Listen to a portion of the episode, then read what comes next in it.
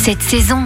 Après avoir dégusté la ou les galettes des rois, pas ou peu de répit, puisque c'est déjà l'heure de la chandeleur. Et pour réussir ces crêpes, qui de mieux qu'un breton et qu'un professionnel pour nous donner quelques conseils? Nous sommes avec Gilles Stéphane, chef du restaurant Le Chant des Sirènes à la Pointe de la Torche dans le Finistère et surtout président de la Fédération des crêperies de Bretagne. Bonjour Gilles. Bonjour. Alors nous on pense évidemment à deux sortes de crêpes, la crêpe ou galette salée et les crêpes sucrées. J'avais d'abord envie de vous demander votre petit secret pour une recette de galette réussie. La recette, bah écoutez, c'est pas dur pour la galette de blé noir. C'est uniquement de la farine de blé noir complète, si possible, du gros sel. Ce qui est important dans la galette de blé noir, c'est qu'il faut laisser la pâte reposer. Donc nous, les professionnels, on laisse en moyenne la pâte reposer entre 5 et 6 heures. Donc ça, c'est la première chose. Et deuxième chose, pour la galette de blé noir, à l'inverse de la galette de froment, il faut battre beaucoup. Donc c'est-à-dire que vous prenez un, ce qu'on appelle chez nous un cul de poule, un récipient, vous mettez votre euh, farine de blé noir, un peu d'eau pour faire votre bâton et vous battez fortement. L'idée, c'est en fait de soulever la pâte pour l'aérer et il faut au bout de 10 minutes, un quart d'heure, vous allez voir, des bulles vont apparaître. En fait, c'est qu'on on crée en battant une fermentation et c'est ce qui va permettre que la galette va être facile à étaler, très bonne au goût également. Et vous laissez reposer 6 heures. Quelle est l'astuce pour réussir la cuisson de la galette? Vous diluez cette pâte. Alors dans certains secteurs, en Finistère Nord, par exemple, au Côte d'Armor, on dilue avec de, de l'eau. Nous, ici en Pays Bigoudin, on dilue avec du lait. On dilue pour avoir une texture qui nous permette ensuite de- d'étaler de la crêpe sur la billie. Et on va quand même vous demander votre recette pour les crêpes sucrées. 1 kg de farine, 400 g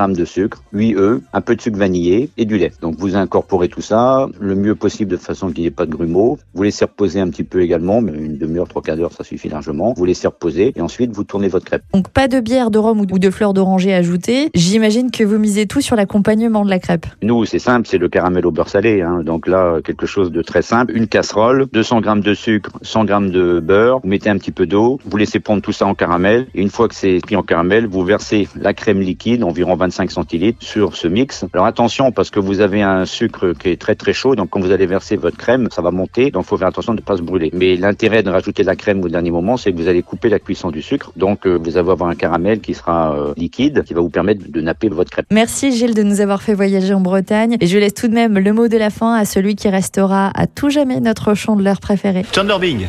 Oh, Big Voilà un nom qui sort du commun. Attendez de connaître mon oncle Badar.